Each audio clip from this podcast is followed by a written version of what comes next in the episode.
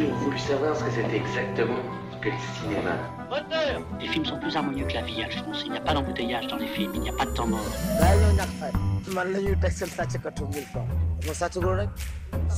Tous les cinémas du monde. Tous les cinémas du monde. Sophie Torlotin.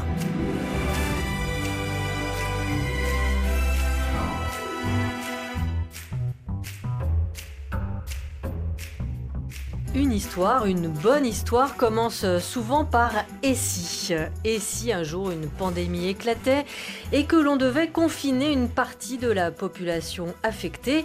Rien à voir ici avec le Covid, quoique peut-être que cette crise a donné l'idée à notre invité du jour de son deuxième long métrage. Le règne animal, qui sort en salle en France mercredi prochain. Thomas Caillé, bonjour. Bonjour Sophie. Dans le règne animal, cette étrange pandémie qui frappe certains humains est en fait une mutation qui les voit progressivement retourner, ou plutôt aller à l'état de nature, en tout cas une nature hybride qui les voit se transformer en aigle, chien ou batracien. À l'affiche également de notre cinéma ce samedi, l'avant-première à Dakar du film Banel et Adama et la possible sortie de crise à Hollywood, en tout cas la fin de la grève des scénaristes. C'est une mutation, c'est un phénomène récent, complexe, et j'admets volontiers, on comprend pas tout. C'est ta mère, Emile. Ça t'a fait quoi quand maman elle a commencé à changer? Faut me faire confiance. On va la retrouver. Un extrait de la bande-annonce de votre deuxième long métrage Thomas Caillet, Le règne animal, qui a fait l'ouverture de la section Un certain regard au Festival de Cannes en mai dernier. Quand le film commence, on suit un, duo, un, père, c'est Romain Duris, son fils Paul Kircher. Ça fait déjà plusieurs mois que le monde entier est en crise. En tout cas, il y a une mutation qui affecte certains humains. Ici, en l'occurrence, c'est la femme de François la mère d'Émile, 16 ans, qui est hospitalisée. Alors avant d'entrer dans le vif du sujet et du récit qui joue sur différents registres, à commencer par le fantastique, est-ce que c'est la crise euh, Covid qui vous a inspiré cette histoire ou est-ce que vous la portiez euh, depuis longtemps? Euh, quand la pandémie de Covid est, arrivée en France, ça faisait déjà un an qu'on écrivait avec ma co-scénariste. Pour être honnête, même le début de la, crise et la panique que ça situait en France, on a presque pensé à abandonner le projet. On avait l'impression que la réalité était devenue, euh, avait rattrapé la fiction et du coup, ça avait moins d'intérêt de proposer cette histoire. Et puis, c'est devenu à nouveau intéressant au bout de quelques mois quand tout est rentré euh, dans l'ordre, quand on a commencé à parler de ce, de, du retour à la normale, alors qu'en fait, quelque chose avait glissé, quelque chose avait, avait basculé.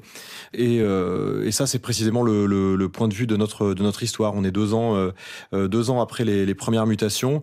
Euh, la société s'est organisée, croit avoir trouvé euh, les réponses, mais ça, ça a décalé un certain nombre de choses et, euh, et, les ennuis ne font que commencer. Donc quand commence le film, François et Émile vont déménager dans le sud-ouest de la France pour se rapprocher de l'unité hospitalière où est prise en charge leur épouse et mère. Elle n'est plus vraiment elle-même pas encore une autre, mais elle est dangereuse. Enfin, on, le voit à certains signes. Il y a des traces de griffes sur le mur. Il y a aussi l'estafilade euh, à la tempe du, garçon, Émile, même si ce n'est pas euh, explicité. Et puis le, car qui transporte euh, la femme de François sort de route. Les patients s'enfuient littéralement dans la nature. Qu'est-ce qui se passe? Un civil et son gosse adjudant. cherche sa femme. C'est une bestiole, enfin, une créature. Une victime. Adjudant Julia Escardo, on va s'occuper de vous, monsieur. Est-ce que vous m'entendez? Papa Qu'est-ce qui s'est passé? Le véhicule a quitté la route. Un arbre est tombé sur la chaussée avec la tempête. Comment elle s'appelle, votre femme? Maradazlada.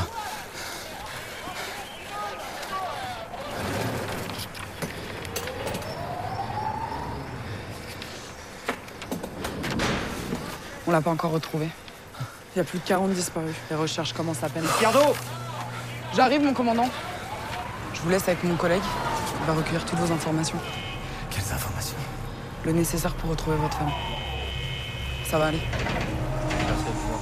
Voilà, on a entendu la voix de Romain Duris, donc c'est François qui s'inquiète pour sa femme, Lana, et donc la voix d'Adèle Exarchopoulos qui joue une adjudante hein, de, la gendarmerie. On est au début du film Thomas Caillet. Donc François, c'est un mari amoureux, concerné. Il a, c'est un aidant. Hein. il n'a pas du tout tourné le, dos à sa femme. Il ne la considère pas comme un monstre parce qu'évidemment, face à une telle mutation, les, réactions vont être diverses. Hein. peur, rejet exclusion, on, l'a entendu un peu dans l'extrait, on traite euh, ces personnes de, bestioles, de, créatures. En fait, c'est une belle métaphore de la différence, euh, cette histoire et cette affaire de mutation.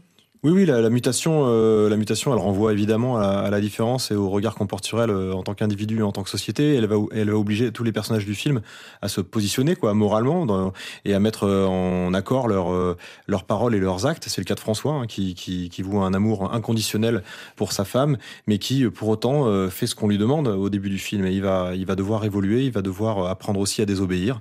Donc c'est un film là-dessus, c'est un film sur le courage. Ça nous parle aussi, évidemment, euh, c'est une des premières lectures, enfin peut-être immédiate, hein, quand on voit votre film Le règne animal, ça nous parle du monde moderne, peut-être aussi de la nécessité de se reconnecter à la nature oui, absolument. C'était un des, un des, une des inspirations de, de, de cette histoire. C'est-à-dire qu'on a établi une frontière qui est parfaitement euh, théorique, qui est parfaitement artificielle entre nous, espèce humaine, et tout le reste du vivant. Et que là, on joue à la, à la troubler, quoi, à la faire disparaître, cette frontière, et voir qu'est-ce qui se passe, comment la société s'organise quand tout ça est, devenu moins clair. Et ça dessine euh, un, un nouvel horizon euh, qui est aussi utopique, hein, qui est, je trouve, joyeux, qui va vers un, un ensemble plus divers, plus, on, on habite tous un monde plus grand. Voilà. Une pause musicale dans tous les cinémas du monde. Une nouveauté choisie par notre réalisatrice Apolline Verlon. C'est le titre Back in 74 du bien nommé groupe Jungle.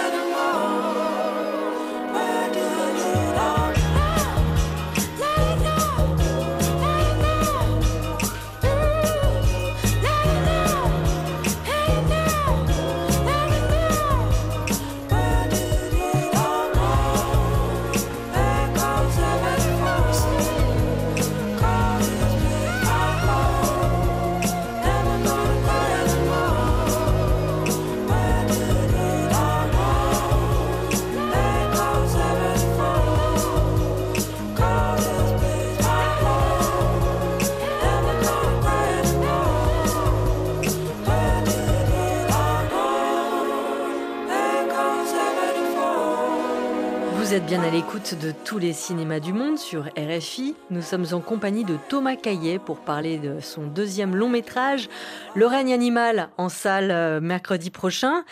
Dans le règne animal, donc, euh, certains humains se transforment en, animaux. Alors, euh, Thomas Caillet, un hybride humain-animal, c'est un classique de différentes mythologies. Je pense au panthéon égyptien. On peut aussi penser à, à d'autres récits. Bon, la métamorphose de Kafka, on peut penser au film La Mouche de Cronenberg ou aux bandes dessinées euh, d'Enki Bilal, et puis bien sûr aux histoires de loup-garou, quoique ici dans le film la mutation semble irréversible. Est-ce que c'est autant de sources voilà, auxquelles vous avez puisé votre bestiaire?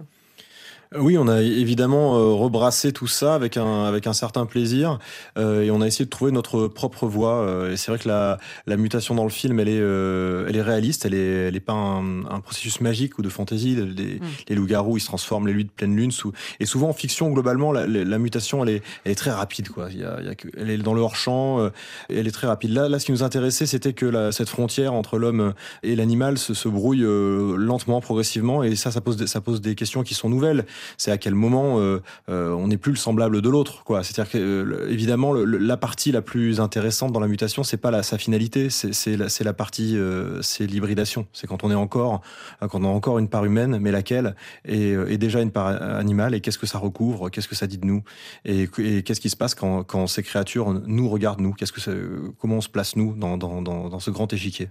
Alors vous parliez du hors champ, Thomas Caillet. Alors comme dans La Féline de Jacques Tourneur, qui est un classique hein, du cinéma fantastique français qui date de 1942, on ne voit pas euh, les mutants euh, tout de suite. Ils sont justement on les, voit un peu, on les devine hmm, dès la première, dans une première séquence. Vous, pensez à ça, à cette première bah, séquence La première, la deuxième et la troisième. Mais on les voit pas forcément frontalement, on les devine un peu. Non, non, au contraire, on a essayé de les montrer dès le, dès le début, de mettre les pieds dans le plat de, cette, de cette métaphore, euh, justement pour pas en faire euh, le mystère et pour que les différents registres du film puissent cohabiter euh, sans qu'on soit écrasé par la, la monstration, quoi, par le, le, projet du film de, de, un projet de suspense qui est souvent celui du film de genre, où on, met le, monstre euh, tard dans le film et on n'a plus que l'œil braqué du, euh, du, spectateur est braqué vers ça pendant tout le film. Nous, ce qu'on voulait, c'était qu'on puisse aussi euh, faire vivre cette histoire entre le père et, le, et, ce fils, qui est vraiment central dans l'histoire. Donc, on a, on a essayé de, de, montrer les créatures dès, le, dès la première scène. Vous parliez du réalisme et du fantastique. On a posé la question justement à Romain Duris, qui joue donc euh, ce père qui, lui, n'est pas atteint lui-même par la mutation, on peut dire, mais qui joue effectivement avec des acteurs mutants. On lui a posé cette question. La part de réalisme se suffit à elle-même déjà.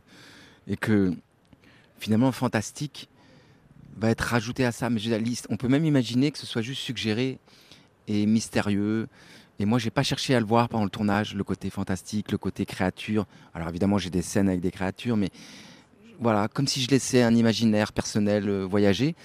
Et par contre, je restais concentré sur, euh, sur l'intime et sur le, le cartésien, le concret et, l'histoire. La lecture de l'histoire est assez se tient à ce niveau-là déjà. On y reviendra évidemment sur l'intime, la relation entre ce père et ce fils qui est centrale dans votre film, Thomas Caillet. Mais le mélange fantastique-réalisme, presque un fantastique réaliste, ce qui est assez une oxymore, hein, une contradiction dans les termes. Euh, mais ça, c'était votre optique d'entrée de jeu, d'arriver à faire cette hybridation dans les genres également. Oui, oui, on, on, voulait vraiment pas faire un film théorique ou, le situer dans un dans un futur abstrait, etc. On avait envie que ça que ça parle de, de la France, euh, que ça parle de la France contemporaine, et on a eu l'impression que c'était possible, quoi. Qu'en tout cas, j'ai l'impression que ça pose pas de problème de réalisme de se dire qu'on a ce, cette contemporanéité et euh, et cette euh, cette dimension fantastique dans l'histoire, puisqu'elle est traitée avec le même réalisme en fait. Et alors, du coup, dans la conception graphique, enfin, ça part toujours d'un dessin, j'imagine, dans la conception de de ces mutants, euh, de cette mutation. Ça a pris du temps euh, de la concevoir euh, graphiquement? Oui, bah, c'est sûr qu'au au scénario, on écrit un homme oiseau s'envole, ça, ça mange pas de pain. Euh, et puis après, il faut s'y, il faut s'y confronter. Tom Mercier, Tom Mercier, l'homme Tom, oiseau. Tom Mercier, extraordinaire acteur euh, qui, qui, interprète euh, cet homme oiseau qui s'appelle Fix dans le film. Euh, on, on, est passé par une, en fait, entre, le, entre l'écriture et le tournage, il y, a une, il, y a une, il y a une partie du travail qui s'appelle la préparation. Et cette préparation dans un film classique, c'est deux à quatre mois. Sur ce film-là, ça a été un an et demi, justement pour pouvoir travailler des, des, dessins, passer des dessins à des sculptures euh, repenser tout ça avec les, corps des acteurs une fois qu'on les a trouvés, euh, choisir, euh, euh, ça veut dire aussi choisir des acteurs qui ont parfois des corps particuliers ou des façons d'utiliser leur corps qui est particulière. et ensuite, il y a toute une partie de fabrication, de, moulage, d'empreintes, de, de costumes. on a aussi recouru aux, animatroniques, donc c'est des, des, robots. On a recouru aux effets spéciaux, numériques, et on a mixé, hybridé toutes ces technologies-là pour avoir le rendu le plus organique possible. Donc ça a été, ça a été très long dans la préparation du film. Oui, c'est ça. Donc il y a effectivement entre prothèse, maquillage, effets numériques, là, les animatroniques, oui, vous avez, en termes d'effets spéciaux, en fait, vous avez mélangé différentes techniques. Oui, c'était d'ailleurs euh, assez joyeux parce que ça a permis à tous les euh, tous les artisans qu'on a on a on a fait travailler absolument tout le monde sur ce film. Euh, je crois qu'il n'y a pas un expert français qui a pas travaillé dessus et c'était la première fois qu'ils avaient l'occasion de, de travailler sur un plateau commun et encore plus sur un film français. Donc c'était très excitant et on a fait ce choix de, de ne pas choisir une technologie mais de les de les embrasser toutes et de les de les mixer ensemble parce que on avait cette intuition que l'œil du spectateur au bout d'un moment nous ferait confiance. C'est-à-dire que si on a la même technologie utiliser euh, cinq plans d'affilée, on, finit par voir le truc, par voir les, fils. Et euh, donc là, on a, fait, on a fait ce choix-là et ça s'est avéré assez, assez efficace. Vous parliez du choix des euh, acteurs pour incarner tel ou tel. Donc Tom Mercier, qui est effectivement aussi un acteur physique, qui incarne Fix, l'homme oiseau. Mais en termes de, de, caractère, si je puis dire, est-ce que ces humains, est-ce que vous avez conçu, enfin, assigner euh, un animal à un personnage en fonction de ses qualités euh, morales, personnelles. Je pense par exemple, est-ce que euh, on imagine que un solitaire va se transformer en aigle?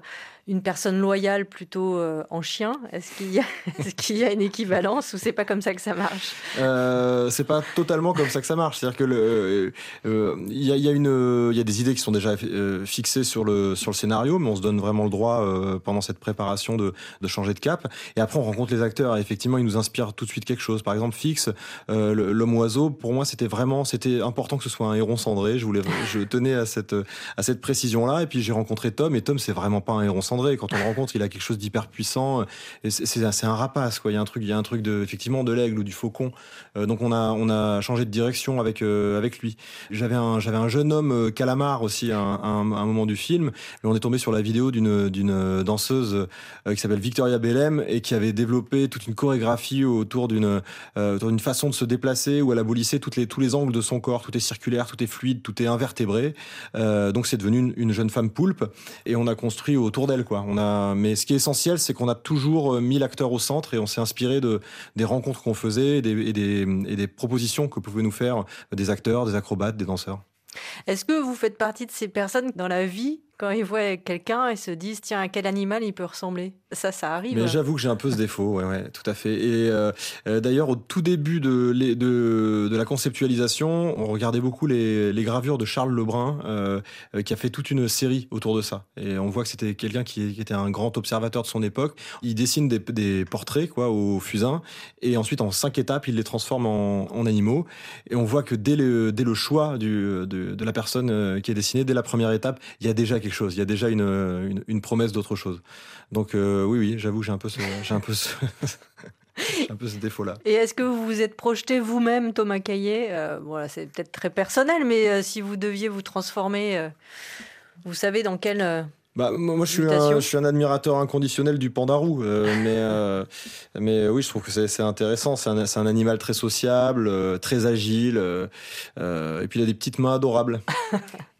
Alors, comme dans votre premier film, Les combattants, hein, c'était euh, en 2014, euh, Les combattants qui mêlaient rom-com, euh, film de survie, buddy movie, le règne animal ne joue pas que sur un registre. évidemment, l'intrigue, on l'a déjà un peu évoqué, c'est la relation père-fils. Tiens, mets ça. Non, papa, ça pue le vieux poulpe, je mets pas ça. Ah non, écoute, eh, tu fais un effort. Pour une fois que tu viens, t'as vu le retard qu'on a déjà? Je t'avais dit que j'avais un truc à faire aujourd'hui. Quel truc? Jouer à la console avec tes deux potes débiles? Écoute, t'avais dit que j'étais pas obligé de venir. Sans moi, tu seras à l'heure, donc c'est ta faute. Alors, tu te fous de moi? Alors, primo, tu savais parfaitement qu'aujourd'hui, on avait un rendez-vous hyper important à l'hosto. Et ensuite, attends Émile, qu'est-ce que tu fous? Putain! Merde! Émile! Oh! Tu remontes dans la voiture! Émile! Émile T'arrêtes ton cirque C'est quoi ton problème Écoute, on a rendez-vous tous les deux, on y va tous les deux. Point, j'ai pas envie de discuter.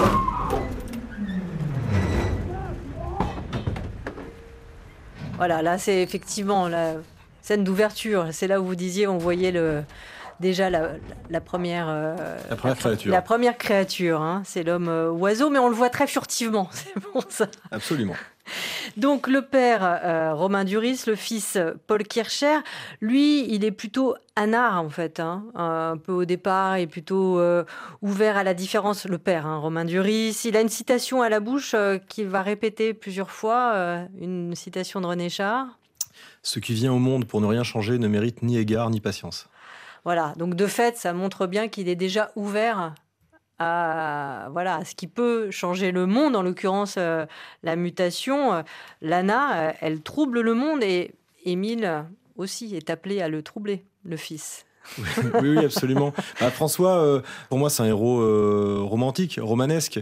Euh, il y, a cet, y a cet amour inconditionnel pour les siens, et puis il y a la façon dont il, dont il fait des concessions pour que ça marche dans, le, dans un monde qui s'est organisé autour de, autour de, cette, de, cette, de cette mutation. et donc, il est sans arrêt en train de faire le grand écart, sans arrêt en train de réconcilier des choses impossibles. Et ça va être un peu l'histoire, son histoire dans le film, c'est de mettre en, en, accord ses, ses, actes et, et, ses paroles. Il parle beaucoup de désobéissance, notamment au début du film. Il va, lui, il va falloir euh, un certain nombre de péripéties pour qu'il arrive lui aussi à un moment à désobéir, à prendre des risques euh, pour, les, pour les siens. Euh, et puis, il, est assez, il est quand même aussi pétri de contradictions. il dit à son fils de ne pas manger des, des, chips, et en même temps, lui, il fume allègrement. C'est un gros fumeur. Oui, c'est ça, c'est François. c'est François. Et euh, Émile, donc, euh, c'est euh, Paul Kircher, un, adolescent. Cette histoire que vous racontez dans Le règne animal, Thomas Caillet, sans divulgacher l'intrigue et le reste, mais quand même, c'est un, c'est une histoire initiatique. C'est celle d'une métamorphose aussi d'un adolescent à l'âge adulte que son père va devoir accepter comme il est. Oui, oui, au, cœur du, film, la, mutation, elle sert euh, à, raconter ça, à raconter une, transformation, euh, euh, le passage à l'âge adulte. Hein, c'est un récit d'initiation, d'émancipation même. C'est le premier grand rôle de Paul Kircher? Non, c'est pas son premier grand rôle parce qu'il a, il a, il a fait, euh, il a fait un film qui s'appelle Le lycéen euh, de Christophe Honoré il y, a un, il y a un an. Mais là, il le porte, euh, il a, il a une implication même physique, un travail que vous avez dû faire Alors, avec oui, lui. c'est ce qui est certain, c'est que à son âge, il avait 19 ans quand je l'ai rencontré, porter sur ses épaules un, film dont on est de tous les plans, qui embrasse autant des scènes hyper physiques, très spectaculaires, et des scènes intimes avec des émotions extrêmement intenses. Dans, dans cette complexité-là, avec ce temps de préparation euh, avec ce qu'il a dû physiquement euh, faire pour se préparer à ce tournage. C'est une expérience euh, unique. D'ailleurs, c'était c'était vertigineux, mais mais il a fait ça avec. Enfin, il s'est jeté dedans avec un appétit un appétit de dingue et je trouve une maturité qui montre, à mon sens, qui ça va être. enfin voilà, on est parti pour en entendre parler un moment de Paul Kirchner.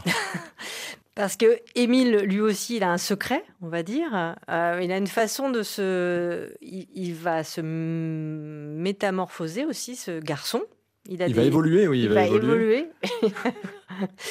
il y a une préparation physique euh, pour Paul Kircher pour ce film, Le règne animal? Oui, hein, ça, ça a commencé par. Voilà, il a lu le scénario, on en a beaucoup parlé. Ensuite, il y a eu une, il y a une période d'observation, tout simplement, de, de, de, des animaux. Donc, on allait observer ensemble des animaux. On a immergé Paul au milieu d'un troupeau de loups. Il s'en est, il s'en est sorti. C'est vrai, non, de vrais loups Oui, de vrais loups, de vrais loups. Et, euh, et puis après, on est passé à une, une, phase d'exploration euh, comportementale avec, euh, avec une chorégraphe. Concrètement, on a loué une, un studio de danse en face de, de, de, nos locaux de, de, la production. Et, euh, et, Paul est venu plusieurs fois par semaine euh, s'essayer à un nouveau langage corporel, quoi, à développer un lexique qui soit pas proprement humain, à se servir autrement de ses, de ses jambes, de ses bras, de, je sais pas, de son olfaction, de, sa vue, de, explorer différemment ses sens, quoi. Et, tout ce vocabulaire qu'il a développé, on s'en est servi ensuite au tournage. Et, là, c'était devenu plus simple, quoi. Je lui disais plus, moi, je, je bougeais les curseurs en fonction des scènes, en fonction de ce que le personnage vit, de ce qu'il essaie de cacher, de ce qu'il peut le trahir, de la façon dont, ses, sens euh, se mettent en éveil. On parlait déjà de la différence. Il y a un autre personnage très secondaire, néanmoins important pour Émile, qui est une jeune fille de son euh, lycée qui dit qu'elle est atteinte d'un trouble de déficit de l'attention. Il, y, a une réflexion en fait sur euh, l'inclusion, l'acceptation de la différence en général. Évidemment, quand vous dites que ça parle de la France d'aujourd'hui, on peut aussi voir une métaphore euh, sur l'accueil des migrants, par exemple, même si euh, sans, euh, voilà, sans aller trop loin dans les comparaisons, qui n'est pas raison. Il y avait ça aussi que vous aviez envie de, oui, la, travailler? La, métaphore, elle a, elle a, quelque chose d'universel, je crois. C'est que même dans les projections, là, on montre le film en ce moment, des spectateurs comme vous, pour eux, ça leur parle de la situation avec qu'on connaît avec la crise migratoire. Pour d'autres, ça leur parle des, des, des, du sort qu'on qu'on réserve aux, gens qui sont atteints de maladies de, de pathologies psychiques. J'ai l'impression qu'il n'y a pas vraiment de, de limite à la, mm. à, à, cette, à la métaphore parce que, au fond, la mutation, elle parle de quoi? Elle parle de la différence et, de, comment on l'intègre, comment on l'accepte dans une, dans une société. Voilà, et donc Nina, effectivement, elle a, elle a, un, elle a un TDA, elle a un trouble de l'attention et ça la rend singulière et on peut se douter que que ça, que son rapport à, à l'école a dû être, a dû être peut-être moins facile que les autres, mais, mais ça résume pas sa vie. Ça résume pas sa vie. Et puis ça lui donne aussi peut-être une sorte de super pouvoir. C'est peut-être d'être un peu plus sensible à ce que vit Émile. Euh, donc elle, est quelque part, elle est assez visionnaire, euh, Nina. Oui, c'est ça, ça la rend effectivement ouverte, elle aussi, en tout cas avec une sorte de capteur sur le monde euh, beaucoup plus précis. J'aimerais qu'on parle du travail sur le son aussi, qui a dû être spécifique dans ce film. On l'a d'être générique. Alors, je sais pas ce qu'on entend là, euh, Thomas Caillet, c'est le générique déjà du début? Oui, absolument. Donc, avec ce, cette sorte de respiration qui va devenir aussi un, tempo. Qui, euh, à qui avez-vous fait euh, appel hein, pour la bande originale? Eh bien, il se trouve que pendant le confinement, d'ailleurs, j'étais en train d'écrire la deuxième ou troisième version du scénario et j'ai écouté en boucle et de manière vraiment exclusive la musique d'un auteur-compositeur italien qui s'appelle Andrea Laszlo De Simone et qui avait sorti un, EP de quatre titres qui s'appelle Immensita, qui est un vrai chef-d'œuvre.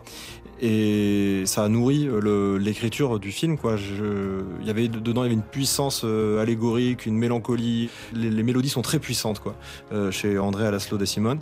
Et donc, quand on a terminé l'écriture, c'est assez naturellement qu'on s'est tourné vers lui pour voir si ça le tentait, quoi, de, faire une BO, parce qu'il n'en avait jamais faite. Et on lui a envoyé plusieurs séquences prémontées au au moment du tournage. Et on a finalement fait affaire ensemble et euh, c'était euh, c'était une expérience géniale. C'est effectivement c'est sa voix qu'on entend, c'est son souffle, sa ah. respiration qui rythme le euh, le film.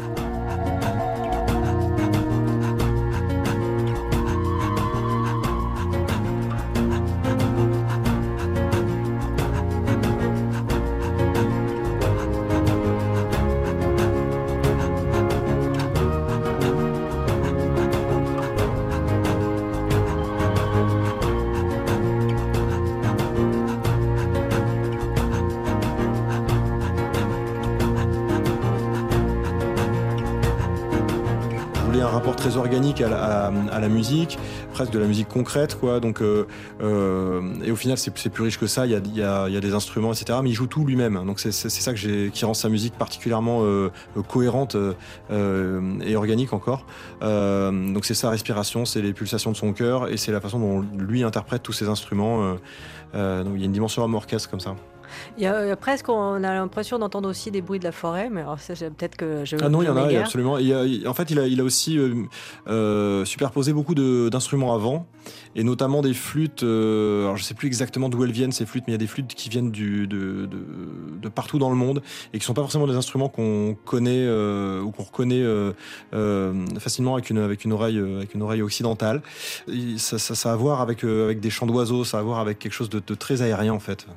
Mais d'une manière générale, il y a eu tout un gros travail sur le son, j'imagine, Thomas Caillet, parce que faut qu'on le redise, on a parlé un peu du début, du fait que ce père, ce fils s'installent dans le, sud-ouest pour être euh, proche de leur mère et épouse, mais dès, le départ, euh, voilà, c'est euh, les, créatures sont parties dans la forêt, donc voilà, ce père, ce fils vont chercher Lana dans la forêt. La forêt a un grand, grand rôle, donc il y a tout un travail aussi sur le, évidemment, sur le son sur les cris des animaux, peut-être, euh, la forêt la nuit aussi. Euh, oui, on, il y a essentiellement deux dimensions dans ce travail-là. D'une part, euh, sur, sur toute la durée de l'histoire, on va dire que la, bande sonore, elle s'épaissit parce que la forêt elle est de plus en plus habitée par des formes de vie inconnues. Donc, plus on avance dans le film, plus c'est riche, quoi. Plus le, donc on a, on a, on a capté des, des ambiances sonores sur place dans des endroits assez spécifiques où il y a une biodiversité très grouillante, quoi. Et on, et on a fait en sorte en post-production de superposer euh, de ramifier, de, de tresser au maximum euh, toutes ces couches pour qu'on ait cette impression-là, que la forêt devienne de plus en plus euh, vivante. Quoi. Et ensuite, il y a un travail plus local sur les créatures qu'on voit à l'écran, tous ces humains hybridés animaux, qui évidemment changent de spectre vocal au cours de leur, de leur mutation. Donc ça, c'est quelque chose qu'on a travaillé avec chaque acteur, chaque créature. ça pouvait aller assez loin. Le, le personnage qui joue Fix, Tom Mercier, s'est entraîné pendant des mois avec des gens qui sont chanteurs d'oiseaux professionnels, donc imitent des, des centaines d'espèces espèces d'oiseaux et d'animaux d'ailleurs, en dehors des, oiseaux. Et il a appris par exemple à, à, produire des sons en aspirant plutôt qu'en expulsant l'air, comme font les oiseaux, qui sont donc dotés, si je me souviens bien, d'un pharynx au lieu de, notre larynx humain. et donc ça a nécessité des mois et des mois de préparation pour qu'il développe un vocabulaire entier qui lui permette de, faire ce qu'il fait dans le film, qui est hyper bluffant, hein, parce qu'il y a, pas un son autour de ce personnage qui, ne vient pas de lui en direct. C'est vraiment sur le tournage, c'était, très impressionnant, très émouvant même de voir, euh, euh, ces sons-là sortir d'un, être humain. D'accord, donc ah oui, c'est incroyable. C'est Tom Mercier donc qui produit ce son qui n'est ni, j'imagine, celui donc d'un vrai rapace ni d'un homme. non, c'est sa propre créature, c'est lui qui l'a inventé, c'est lui qui l'a produit euh, après des, des mois de travail. Et puis donc, euh, ça reste une, une histoire évidemment euh, intime ce père, ce fils, cette femme. Il la recherche dans la forêt et à un moment, alors là, c'est assez euh, étonnant parce qu'ils vont diffuser, diffuser une chanson. C'est Pierre Bachelet. C'est une chanson qui est importante pour eux, c'est la chanson de la rencontre entre, entre François et sa femme. Elle a de ces lumières au fond des yeux qui rendent aveugle ou amoureux elle a des gestes de parfum qui rendent bête ou rendent chien, mais si lointaine dans son cœur. Pour moi, c'est sûr, elle est d'ailleurs. Elle a de ces manières de ne rien dire qui parle au bout des souvenirs, cette manière de traverser quand elle s'en va chez le boucher, quand elle arrive à ma hauteur. Pour moi, c'est sûr, elle est d'ailleurs. Et moi, je suis tombé de ce sourire, de ce visage, et je lui dis emmène-moi. Et moi, je suis prêt à tous les sillages, vers d'autres lieux, d'autres rivages, mais elle passe et ne répond pas. Les mots pour elle sont sans valeur. Pour moi, c'est sûr, elle est d'ailleurs. C'est pour euh, le Elle est d'ailleurs que vous l'avez choisi, euh, cette chanson de Pierre Bachelet C'est pour, pour la totalité de cette, cette, chanson, oui, Elle est d'ailleurs, bien sûr, mais même les couplets hein, qui rendent bête, qui rendent chien. Il y avait, il y avait un truc, il y avait un, un écho avec, euh, avec l'histoire qui était, qui était évident.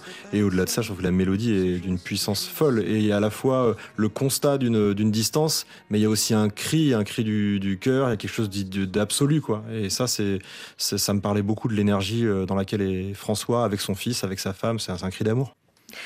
Ce film, Thomas Caillet, vous l'avez euh, tourné euh, en grande partie donc dans une forêt dans le sud-ouest. Vous êtes vous-même euh, du sud-ouest. Vous avez tourné où dans parce que vous avez dû tourner après le. Je ne sais plus si le tournage c'était au moment où ou juste après les grands feux euh, qui ah, c'était, c'était en plein dedans. Hein. c'était en plein dedans. On a commencé le tournage en mai euh, sous une ambiance sécheresse euh, canicule et on et on l'a interrompu au milieu de l'été, au milieu, au milieu du guet parce que on était cerné par littéralement cerné par les incendies. On a de nombreux décors qui sont partis en fumée et voilà, c'était une tragédie pour la forêt des Landes.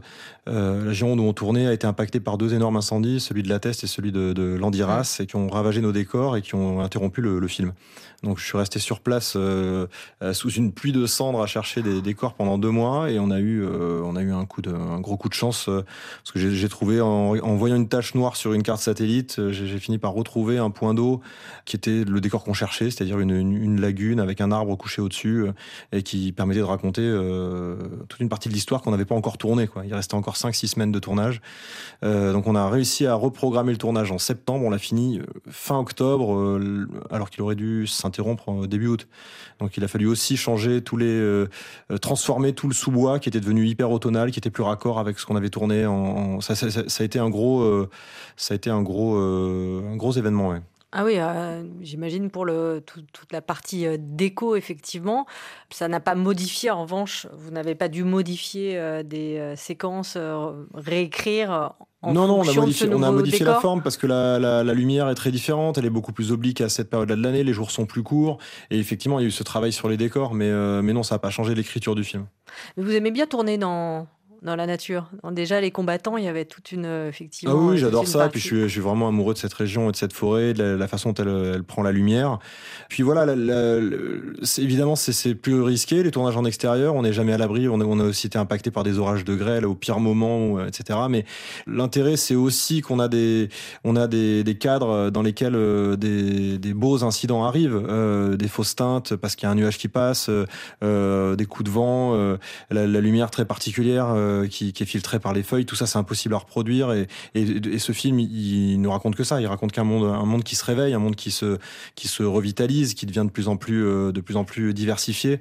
Donc, c'était ultra important de pouvoir le tourner en décor réel et dans la, dans la forêt. Oui, c'est ça. On n'est pas du tout, faut le redire, on n'est pas du tout dans un esprit post-apocalyptique, enfin ou pré-apocalyptique ou euh, catastrophiste. On est dans un, un, film qui célèbre et la nature et le, la symbiose. Ah oui, absolument. Il y a, y a, une reconnexion euh, avec euh, avec un monde plus grand, on va dire. Et puis c'est euh, oui, c'est tout l'inverse d'une d'un film apocalyptique. C'est un film sur le recommencement d'un monde. Est-ce que vous vous sentez du coup ah, dans cet esprit euh, proche de toutes les initiatives qui ont lieu en ce moment? Je pense euh, autour de, Cyril Dion, Marion Cotillard qui lance justement tous des ateliers de, de, pas des ateliers mais une société de production avec cet esprit de justement de faire plus de films ayant euh, voilà pour thème le réchauffement climatique, enfin les changements en cours, mais dans une optique aussi, euh, enfin sans parler de feel good movie, mais enfin de, célébrer justement, d'être dans le positif plutôt que de forcément euh, être dans euh, la catastrophe. Alors, je, suis en tout cas euh, euh, sensible au fait qu'on a besoin de nouveaux récits euh, pour pour parler de, de, de des interactions qu'on a avec avec tout ce qui est non humain autour de nous, avec le vivant, avec le vivant qui nous entoure. J'ai l'impression, en effet, qu'on qu'on n'en peut plus des scénarios post-apocalyptiques et que c'est intéressant d'avoir d'avoir d'avoir en tête que le que le il y a des horizons qui qui peuvent être voilà, il y a des horizons optimistes. moi, je suis plein espoir. Hein. Je désespère ni du cinéma ni de, ni de, ni de l'humanité. J'ai l'impression qu'on peut, euh, euh, on peut inventer des, des, nouveaux récits, nourrir de nouveaux mythes euh, dans lesquels euh, notre rapport au monde, c'est pas forcément un rapport de domination ou de destruction, mais plutôt effectivement un rapport d'harmonie, de reconnexion et d'ouverture. Merci beaucoup. Thomas Caillé, merci, merci beaucoup. Je rappelle le titre de votre très impressionnant deuxième long métrage, hein, Le règne animal, qui sort en salle en France mercredi prochain. On parle de Banel et Adama à Dakar, de la fin de la grève des scénaristes à Hollywood. Juste après ce titre, c'est Confetti de Charlotte Cardin. Il y a toujours trop de bruit, trop de silence, plus a de monde ici, plus vide et immense. J'ai plus envie de rester, je veux rentrer, je veux rester, je veux rentrer, mais qui sait, mais qui sait, et je pleure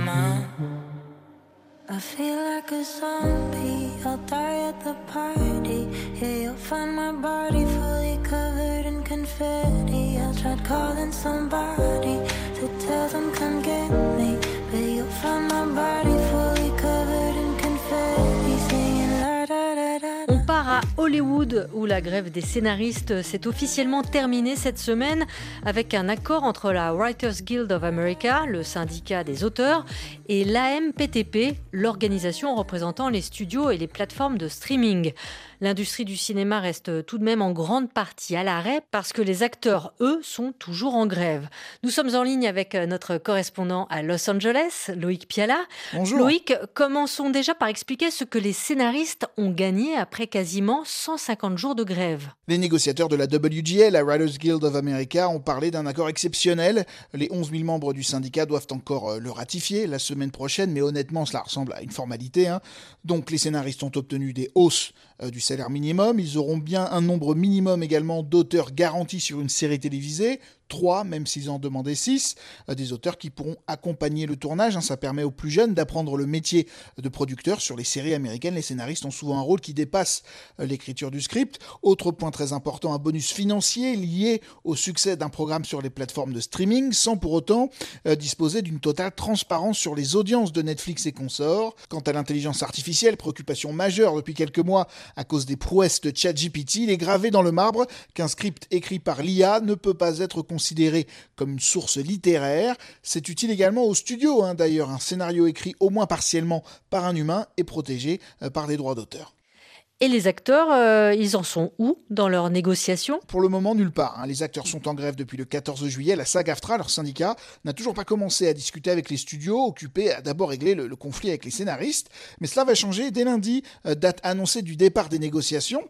Euh, la première réunion en août entre scénaristes et studios s'était très mal passée. Il avait fallu attendre un mois ensuite pour qu'ils se reparlent. Et là, tout s'était conclu en, en quelques jours. Vu la pression financière sur toute l'industrie, il y a quand même des chances pour que acteurs et studios s'entendent un peu plus vite. On pourrait aussi se dire qu'il suffit de copier-coller euh, l'accord avec les, auteurs, sachant que le partage des revenus euh, du streaming et l'encadrement de l'intelligence artificielle euh, sont des inquiétudes communes aux deux professions. Eh bien, ça ne marche pas vraiment comme cela, même si l'accord de cette semaine peut servir de base de conversation. Après, hein, la SAG-AFTRA, dirigée par euh, Fran Drescher, vous savez, la star de la sitcom Nounou d'enfer dans les années 90, euh, ne veut pas, par exemple, négocier au même endroit que les scénaristes, c'est-à-dire au, siège de la MPTP. Euh, les acteurs veulent également 2% des revenus du streaming, un mode de calcul différent de celui des auteurs. Et puis, ils ont des problèmes spécifiques comme les castings à domicile, de plus en plus courants depuis la pandémie. C'est-à-dire que vous vous filmez chez vous, vous envoyez la vidéo à la production et vous perdez un peu un contact humain avec les directeurs de casting. Du coup, Loïc, euh, quand est-ce qu'on peut imaginer un retour à la normale? Alors, les populaires talk shows du soir vont reprendre lundi. Euh, pour les séries et les films, tout va dépendre de la rapidité de l'accord entre studio et acteurs. Euh, car si les auteurs peuvent se remettre à écrire, hein, par exemple la deuxième partie de Fast and Furious 10, que vous attendez, je le sais, avec impatience, démarrer l'ensemble d'une production, et plus encore une grosse production, eh bien ça demande du temps. beaucoup ici craignent d'ailleurs un cauchemar logistique. Après cinq mois de grève, quel projet doit-on privilégier? Sachant que même à Hollywood, le nombre de plateaux disponibles n'est pas infini. Les producteurs vont-ils préférer terminer un film euh, dont le tournage s'est arrêté juste avant la grève, comme Gladiator 2, ou euh, lancer la nouvelle saison de la série Abbott Elementary euh, pour diffuser un maximum d'épisodes avant le printemps? Comment faire si une star a des conflits d'emploi du temps? Et puis est-ce que les studios vont arriver à mobiliser assez de techniciens alors que certains ont pu réorienter leur carrière ou s'engager sur d'autres projets pendant la grève? Merci Loïc Piala. Nous suivrons bien évidemment avec vous euh, la suite de cette euh, grève historique à Hollywood. On termine notre émission à Dakar où sortira jeudi prochain Banel et Adama. Ce premier long métrage de Ramata Toulaïsi, projeté en compétition au dernier festival de Cannes, raconte un amour fusionnel entre une jeune femme et un homme dans un village isolé du nord du Sénégal. La réalisatrice, diplômée de la prestigieuse école française de cinéma, la FEMIS, a tourné en langue peul dans le Fouta Toro, la région dont sont originaires ses parents, et elle présentait hier vendredi en avant-première dans la capitale sénégalaise ce conte intemporel. C'est un reportage à Dakar de notre correspondante Théa Olivier. C'est une histoire d'amour tragique entre Banel et Adama. Le couple marié doit faire face à la désapprobation de leur village et un dérèglement climatique étrange. Banel, jeune femme indépendante et rebelle, ne veut pas d'enfants ni vivre en communauté, un personnage fort interprété par Hadi Mané. Le rôle de Banel me, me plaît beaucoup. Ça me donne de la force d'être une femme dans cette société. C'est pas facile du tout. Surtout dans notre village à Podor, c'est un peu difficile. Quand tu es mariée là-bas, tu es obligée d'être femme au foyer, faire le ménage et tout. Dans son premier long métrage, Ramatoulaïsi, réalisatrice de 37 ans, s'est inspirée de littérature classique, mais aussi des contes peuls traditionnels. Je dis toujours que moi je suis une génération sacrifiée. Là, je fais des films et je vais pas en profiter. Je vais toujours me battre pour faire ce que je veux faire parce que c'est difficile. C'est difficile de faire un film quand on est africaine, quand on est une femme, mais j'espère que grâce à nos efforts, ce sera beaucoup plus facile pour les filles et la génération d'après. C'est aussi ce qu'a raconte mon personnage Banel et c'est pour ça que pour moi, Banel va ouvrir la voie pour d'autres euh, jeunes filles. Après, elle se sacrifie, elle le sait, euh, et elle va ouvrir la voie à un autre monde, un nouveau monde. En fait, c'est une renaissance en fait. Le film a été tourné en langue poulard avec des acteurs sénégalais non professionnels, explique la réalisatrice. Mais le problème, c'est qu'il n'y avait pas d'acteurs qui parlaient le peul. Dans le Fouta, on a plus une expérience de théâtre. Et euh, le théâtre est très différent du cinéma d'auteur. Mais on a cherché des acteurs professionnels. Il y en avait, mais ils étaient beaucoup plus âgés. Donc c'est pour ça que je me suis sentie obligée d'aller vers des acteurs non professionnels. Alors qu'il est difficile de produire des films au Sénégal par manque de moyens, Banel et Adama a été coproduit entre la France, le Sénégal et le Mali, un défi selon Soleiman Kébé, producteur sénégalais. Le matériel a chauffé parce qu'il faisait extrêmement chaud. Il y avait aussi les effets spéciaux ont été faits en France, mais sais quand on fait des effets spéciaux comme ça, on fait des effets spéciaux sur le plateau pour préparer les effets spéciaux. Et donc vu que c'était des tempêtes et tout, donc il fallait avoir des grands ventilateurs, de la poussière, faire que ça soit crédible, etc. Donc du coup c'était compliqué. C'est pas une formation qu'on a eue, donc c'était au pif qu'on l'a fait et puis euh, on est content du résultat quoi. Depuis qu'il a été sélectionné à Cannes, le film a été nommé dans plusieurs festivals internationaux.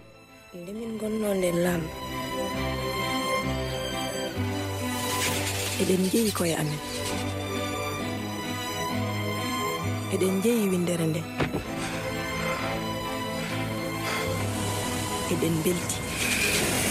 Tous les cinémas du monde, c'est fini pour aujourd'hui. Au micro, Sophie Torlotin, à la réalisation Apolline Verlon.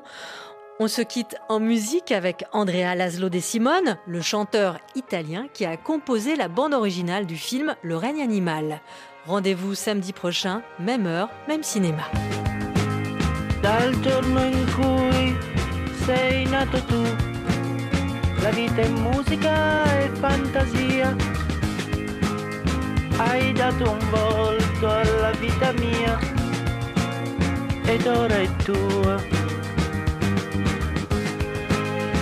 Il mondo è musica e fantasia.